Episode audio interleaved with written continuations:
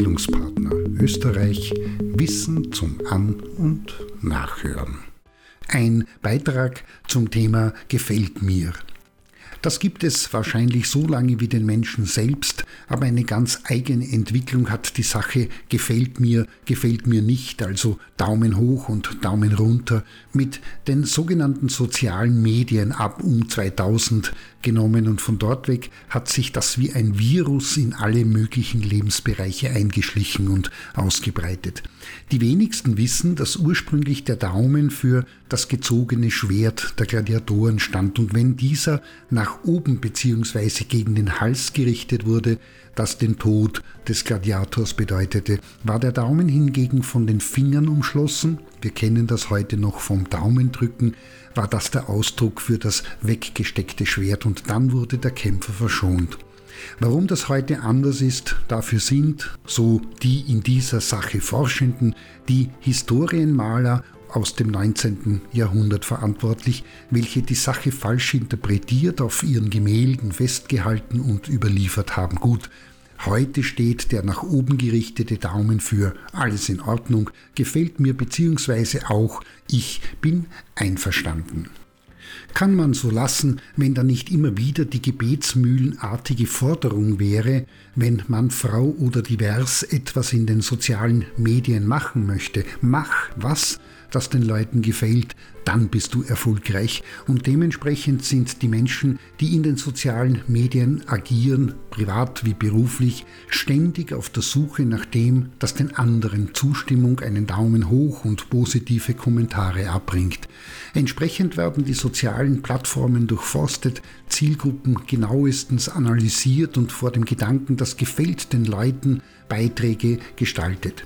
Auf diese Weise entstehen die sogenannten Freundeskreise und das ist die Basis für eine homogene Community, die unaufhörlich zu dem, das ihnen gefällt, spontan und über bildliche und schriftliche Schlüsselreize ausgelöst den Daumen hebt und sich zunehmend mehr von andersdenkenden Kritiker und ihnen abgrenzt.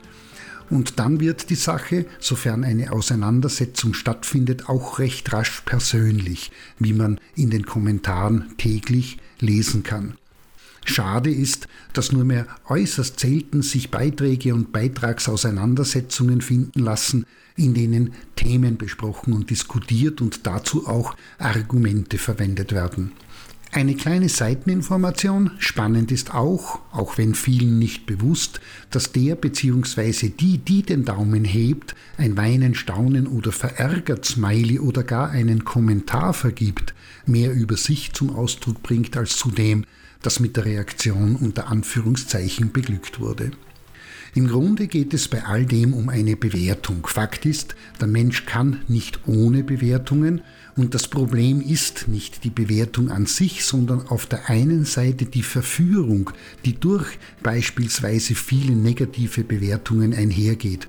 Für positive Bewertungen gilt das im gleichen Maße. Heißt, hat ein Beitrag viele positive oder negative Bewertungen, beeinflusst das, noch bevor eine inhaltliche Auseinandersetzung stattgefunden hat, die unvoreingenommene Betrachtung desselben und hat zur Folge, dass die Mehrzahl der Menschen, ohne selbst darüber nachzudenken, sich ein eigenes Bild zu machen oder sich damit genauer auseinanderzusetzen, diesem Bewertungstrend bzw der Mehrheit bloß anschließen oder, wenn Frau Mann oder divers anderer Ansicht ist, gar nicht mehr reagiert.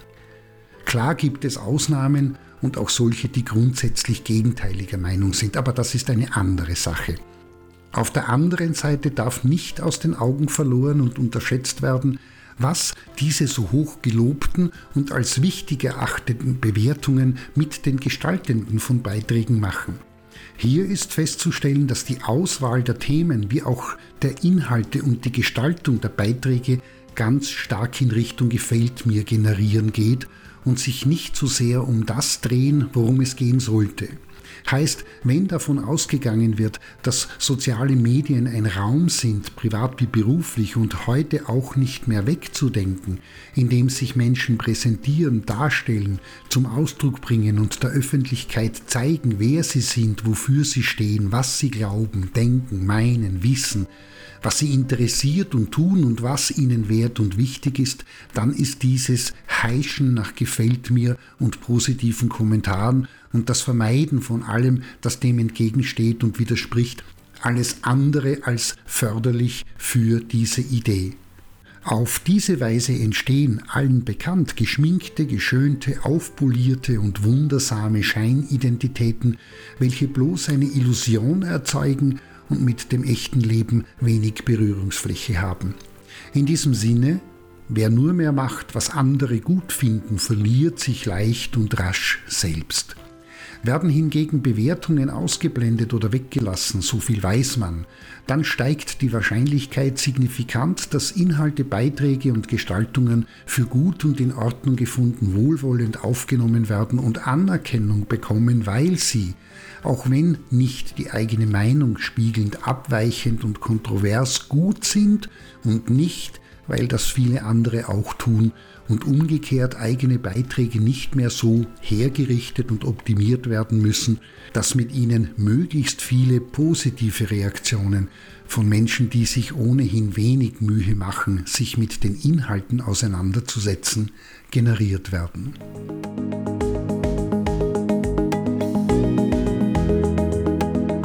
Das war Bildungspartner Österreich Wissen zum An- und Nachhören.